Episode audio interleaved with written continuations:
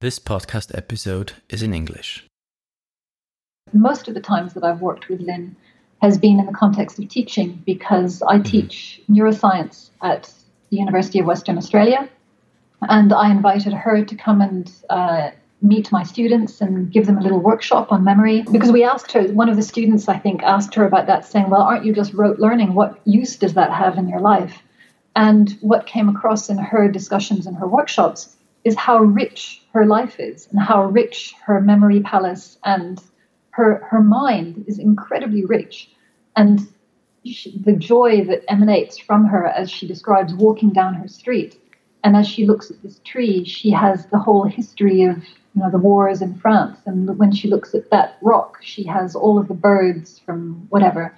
And they all it's not a static thing. They all interact with each other and they all have conversations. And the creativity that comes out of that richness, I think is immensely valuable. But it has been ignored or perhaps not even mm-hmm. recognized how how valuable that richness is.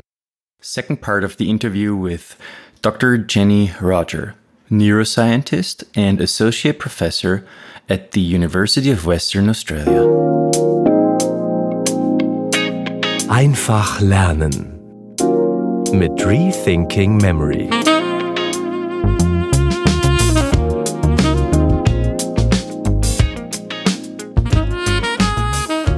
There have been other interesting findings about the way the brain works um, due to accidents. Um, maybe there, this is where we uh, dig a little bit deeper into the learning field. Uh, there have been other interesting findings about the way the brain works due to some accidents, like there has been a big study conducted with soldiers with head wounds conducted by Alexander Luria. Um, what did we learn from those brain injuries?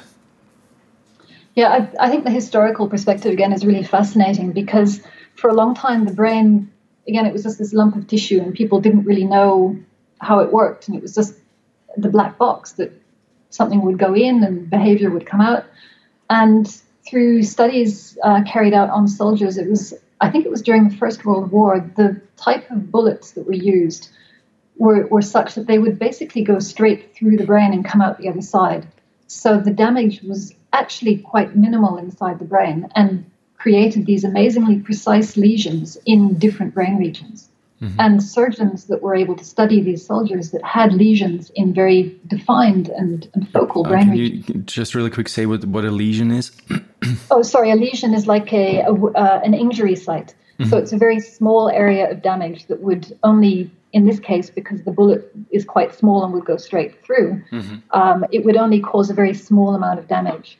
Mm-hmm. So that allows the surgeon then to identify how the person's behavior was impacted and then, if the soldier were to unfortunately die later on, then the uh, surgeon would be in a position to study the brain and to identify which part of the brain was damaged, and then start to put together the pieces of how the different parts of the brain came together to support behavior. Hmm. And that's it's a very extreme example of how we've learned so much about the brain, and it's quite terrible when you think about it. Hmm. Um, but the, the the information and the resources that became available to us as a result of that have really set the scene for modern neuroscience today. Uh, the classic example, I think, of these, this idea of lesions or injuries um, comes from the patient that was called HM. And he had a, a stroke that was very localized to one particular part of the cortex. And what that did was it completely wiped out his short term memory. Hmm. So he was unable to remember anything that he had done recently. He had all of his long term, his childhood, his parents growing up, but from the day that that stroke happened in his brain, he simply could not remember anything that had happened. So you could teach him a song and come back five minutes later and he'd have no idea. He just was completely unable to remember anything that had happened. Hmm. So that tells us a lot that there are two kinds of memory. There's a long term memory that we keep and store, and there's also a short term memory that needs to happen before we can put that short term memory in long term memory. So it's like there's a stepwise progression. Mm-hmm. And there are a number of other examples of people who have had injuries to the brain, either due to stroke or from a, a traumatic damage. And it's allowed us to separate things like understanding speech and uh, being able to produce speech, uh, reading words on a page, recognizing letters, recognizing words. You know, the brain works in very complicated ways, and there's certain parts of that function that are very localized in different parts of the brain. So it's really taught us a lot about how the brain works. Mm-hmm. Um, my next question would be uh, How do memories even get stored in the brain? But I think you already touched on that, right? I wish we knew, you know, and that's the, all of these things. We don't really know how memories get stored. We think they're stored in memory traces. Mm-hmm, okay. But as I mentioned before, the passage from short term to long term memory is is very complicated, and the more people study it, the more questions seem to arise. I see. Okay. Um, which which parts of the brain are especially active if one uses those ancient memory techniques? So the, the ancient tech, memory techniques that uh, Lynne has spent a long time studying and and really developing, she's been quite remarkable in what she's been doing. they all rely on on geography or on spatial cues, something that is is physically present in the geography or in the physical layout. And whether that's a real object like Stonehenge or whether it's an imaginary place like the memory palaces, it's really space. It's about putting your memories in a, in a spatial location. And I think it's it's such a lovely story because the main area in our brain that we think is responsible for for memories is the hippocampus. Mm-hmm. And the hippocampus is a, a, brain region that is called the hippocampus because it sort of looks like a seahorse. Hippocampus is the, um, the Latin word for seahorse. Mm. And it, it sits sort of deep inside the brain and it's very much involved in, in the short term memories. It stores the short term memories. It also is involved in turning those short term memories into long term memories. But very importantly, it also maps out space around mm-hmm. us. So the Nobel Prize a few years ago went to scientists who had studied the hippocampus in terms of its ability to map space. And the analogy that they used was that it's our GPS. Hmm. So it tells us where we are in the world. And it's very it, it's fascinating because it's such a small structure and the brain is so tiny really when you think about its capacity for what it can do and this hippocampus maps me in space where i am in the room so mm-hmm. I'm in a small office now. It maps me where I am sitting at my desk by the window. It also maps me within my building. So I know where I'm sitting in my building. And if I walk down the corridor of my building, different bits of my hippocampus will fire as I would take a step into the next part of the corridor. And more globally, it maps me within my city, within Perth. It maps me within the world. So I have all of these geographical maps superimposed at different spatial dimensions on top of each other in the hippocampus. So, and at the same time as it's doing that, the hippocampus is also processing memory. So for me, it makes perfect sense, although I don't know how it actually works, but it makes perfect sense that using that geographical mapping ability and somehow integrating it with memory formation would be a very powerful tool to help support memories. Mm-hmm, I see. Um, why is it that the method of loci or the memory palace, as you said, is such an effective method of learning? So I think, as I said, the speculative uh, answer to that is that there is some way of using the, the dual function of the hippocampus as a spatial map and as a memory organ to hmm. somehow integrate those two together. But that's that's very speculative. I don't think anyone's actually done any studies to show that that happens. But from a practical point of view, we know that. Well, let's go back to long-term potentiation. Um, the way that those synapses get stronger in long-term hmm. potentiation is by having lots and lots of activity. But another way that you can do it is by having lots of inputs, lots of information converging on the same place. So you get coincident input. And what that does is it allows you to associate two things together. And by putting your memories into a space, what you're doing is associating that memory mm-hmm. with something that exists. So you're you're putting in coincident information that will strengthen those synapses. And we know that that happens, for example, with smells. If you have smells that evoke memories very strongly, that's an association between that memory the event that happened that's associated with the smell. And so what that means is because the memory is being stored by association, as soon as you trigger either the memory or the smell, the other part of it is brought back at the same time through coincidence. uh, uh, I guess, coincident pathways or coincident wiring in the brain. Mm-hmm. So that concept of you know putting associating things, and we can associate even when, when you do other techniques of memory, for example, is, uh, if you memorize a pack of cards, you always associate the card with a story, with a place, with a person. Mm. And it's that power of association that is absolutely fundamental to memory storage. I see. Um, what role does the um, visual ability of the brain, or to, or the ability of the brain to remember visual content or visual images, play in you know sorry play in the how do i call it or how does the hippocampus and the uh, ability of the brain to use visual images uh, play together uh, in in when you use the methods like the memory palace? That's that's a very good question. I'm not I'm not actually sure on how to answer that.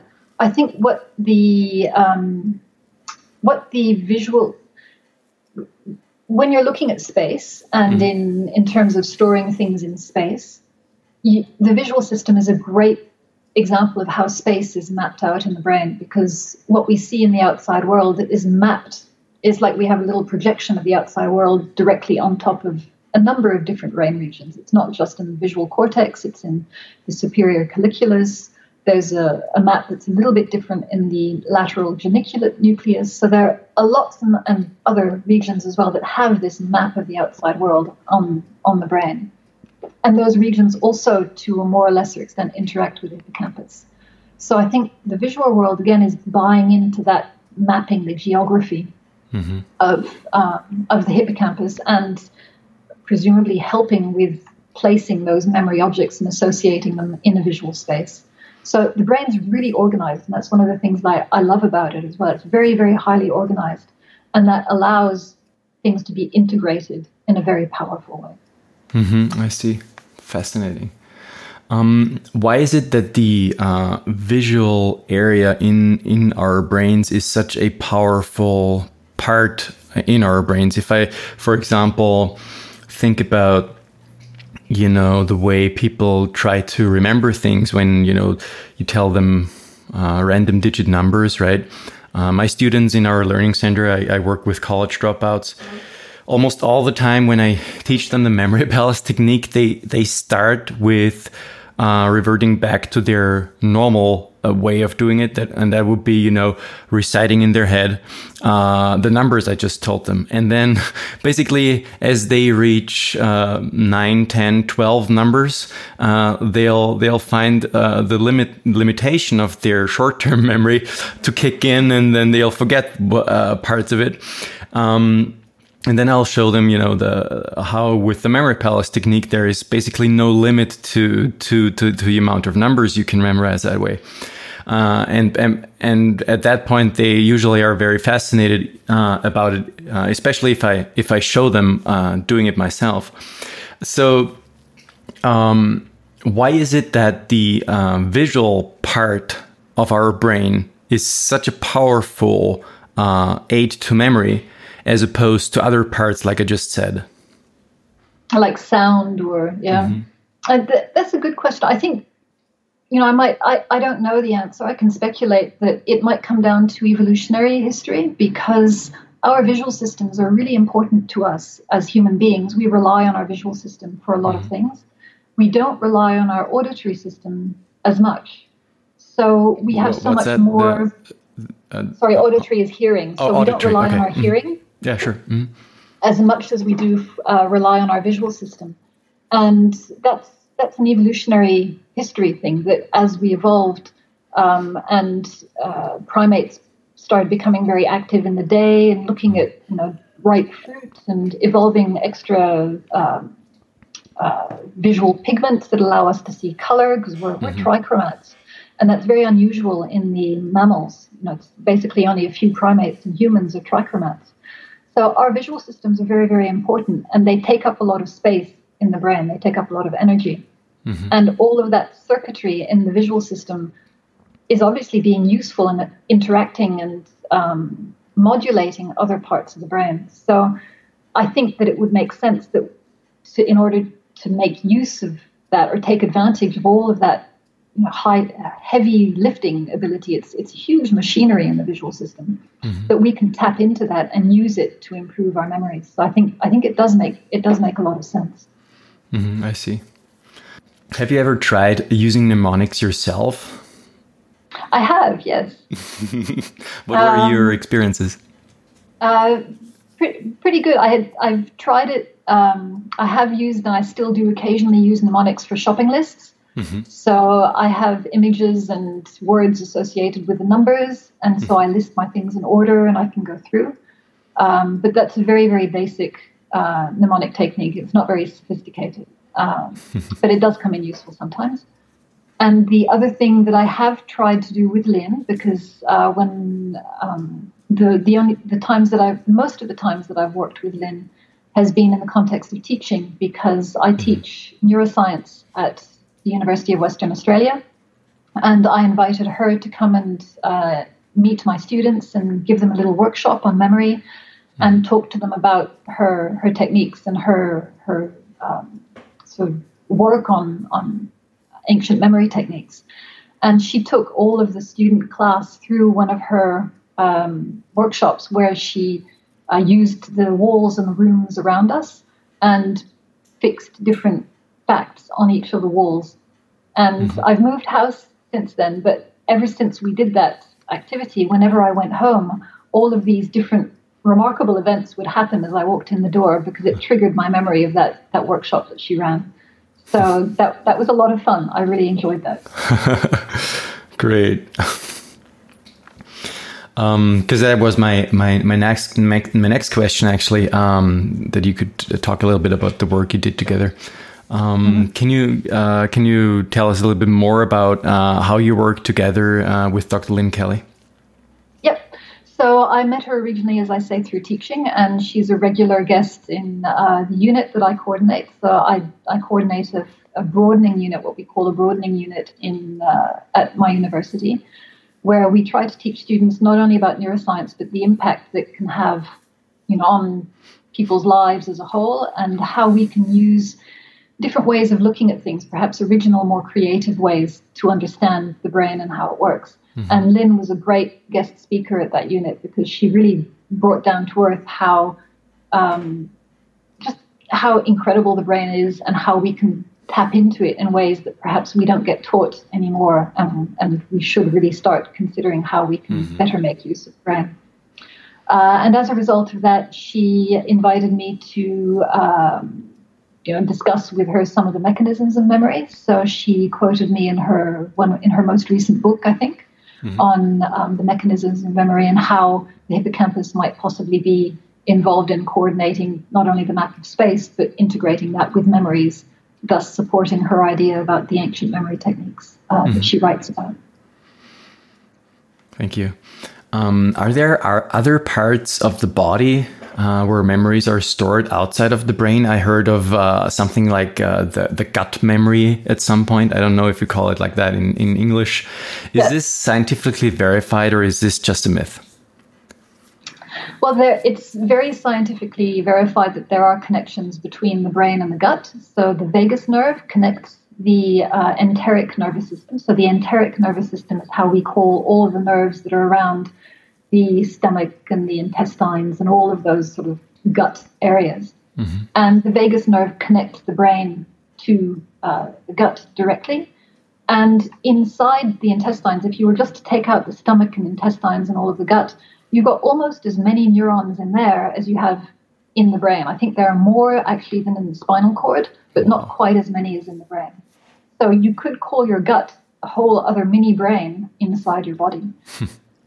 Um, but in terms of whether it can store memories or not, I think that's probably a little bit more controversial. And it's not even quite clear which cells in the gut are truly neurons, which ones just transmit some information. things like the long term potentiation that we've discussed in the brain, mm-hmm. nobody's ever looked at that to see if it happens in the gut, to my knowledge. I might be wrong. But they're, they're very different systems with different functions. Mm-hmm. So I think it might be wrong to say that there's memory in the gut, but I think it's very true to say that the gut and the brain have a bidirectional signaling so that they influence each other, and that would include memories as well. Oh, very interesting. So maybe this is also, uh, you know, um, the reason why people say I just go with my gut because you know, you kind of com- your gut communicates with your brain, even though we don't Absolutely. know how. It's very interesting. Yeah. Um, I get the I as a memory trainer as a, and as a in, enthusiast in um, ancient mnemonic techniques and also uh, with a very huge interest in modern neuroscience. I get the impression that there is a gap between brain research and practical guides on how to learn more effectively. Uh, for example, there is a um, German neurosci- uh, neuropsychiatrist, actually, uh, by the name of Manfred Spitzer. Uh, and he's he has written a, uh, a book about learning in which he doesn't, you know, to my surprise, uh, really touch on mnemonics and and how to actually you know learn better now. He just you know explains how the brain works and how how everything uh, like from a neuroscientific perspective uh, um, uh, works, but then there is uh, su- such a big uh, hole, as you want, if you want to call it like that, like missing um, on how to actually now apply those the, the, new knowledge we have to learning projects. Why do you think this is, and how could we bridge that gap? Oh, that's a great question, and you know, I wish I knew the answer to that. Um, there's there's this whole area of um, even in early childhood learning, how can we use neuroscience to improve children's learning abilities? How can we, mm. you know, help the children who are struggling? How can we apply neuroscience to try and, and improve learning in, um, you know, dyslexic children and dyslexic adults even? So I think there's huge potential out there, but you're right. There is there doesn't seem to be an easy way of bridging that gap, and I think part of it is because the basic research in neuroscience tends to be very animal based mm. and in cells and proteins. And we study brains that are very simple compared to ours. For example, the Nobel Prize winning work on memory was done in worms. Mm-hmm. So hmm. it, it, we have an understanding that is very basic and almost abstract and theoretical. And to try and apply that to a human being that is so complex, we end up in the situation, for example, with transcranial magnetic stimulation again, where everybody responds a little bit differently. Mm-hmm. So it, it's a real challenge, and bridging that gap from basic research to um, applications is really, really challenging. Mm-hmm. I think another reason, and perhaps mnemonics has got a bad rap. So you've got a bad reputation saying that people who are good at mnemonics, you know, you can recite a pack of cards, you can list a shopping list that's 200 things long, you can remember a million digits of pi. Mm-hmm. That's completely useless. What a waste of time. You're just showing off.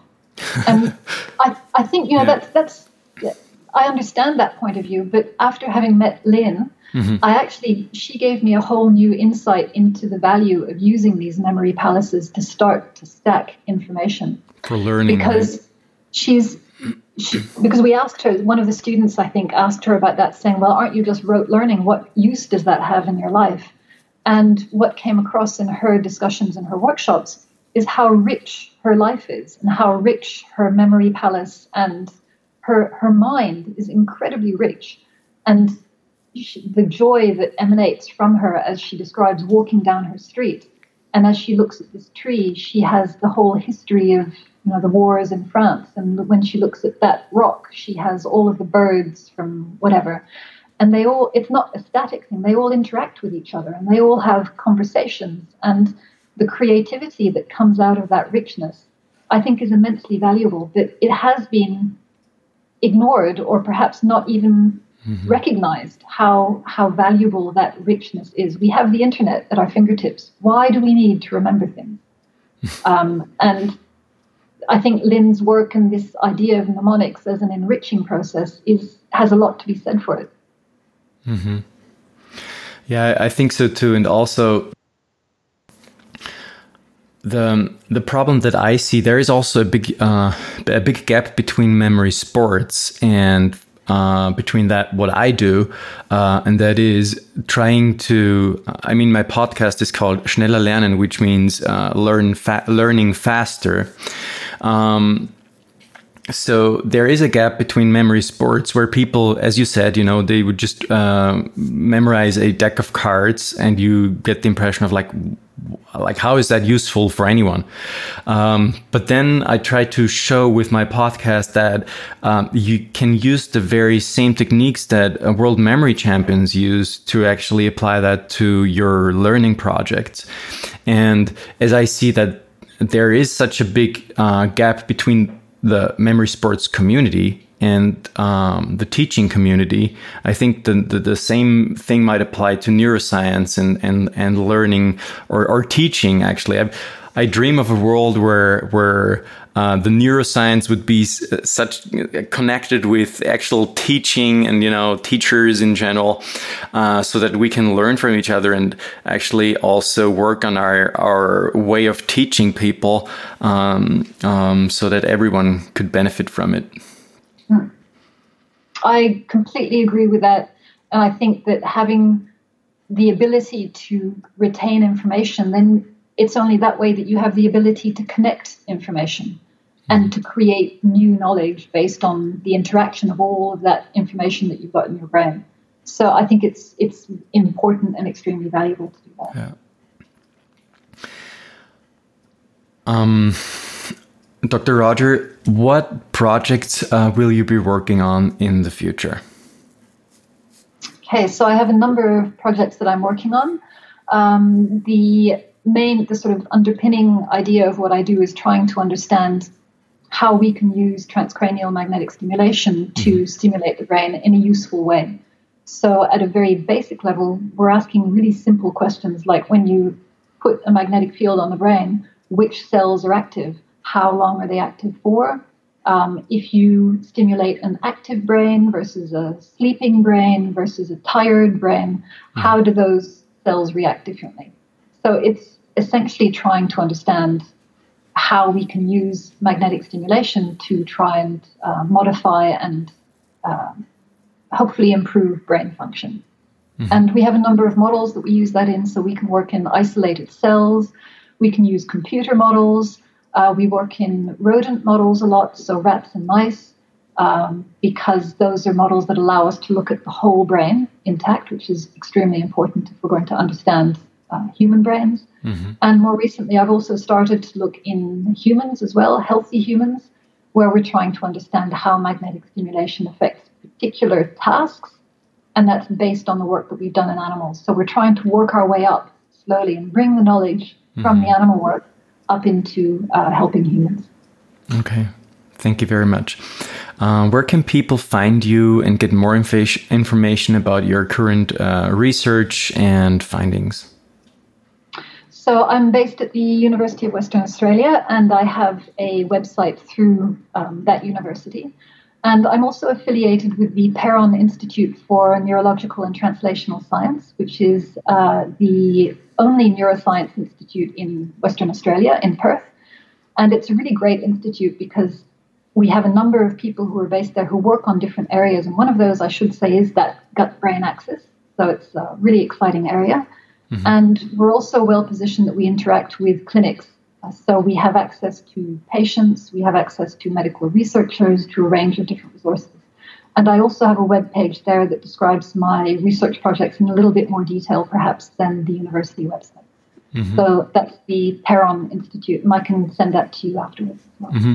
I will. Uh, I will put it in the link in the podcast podcast description. I will. I will put a link there if anyone uh, who has listened, who has been listening to this podcast episode, can just click on the link and get more information on the very interesting uh, work uh, Dr. Rodger is conducting right now.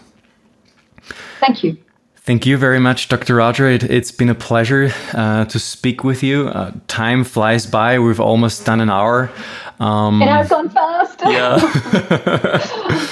Thank you so much for joining me here, and uh, I wish you a I wish you a pleasant day, or actually evening, right?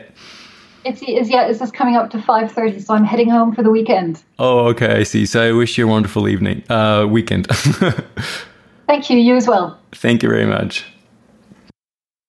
If you like this episode and want some great future content with also very interesting interview partners like Dr. Rodger, please leave a review on Apple iTunes.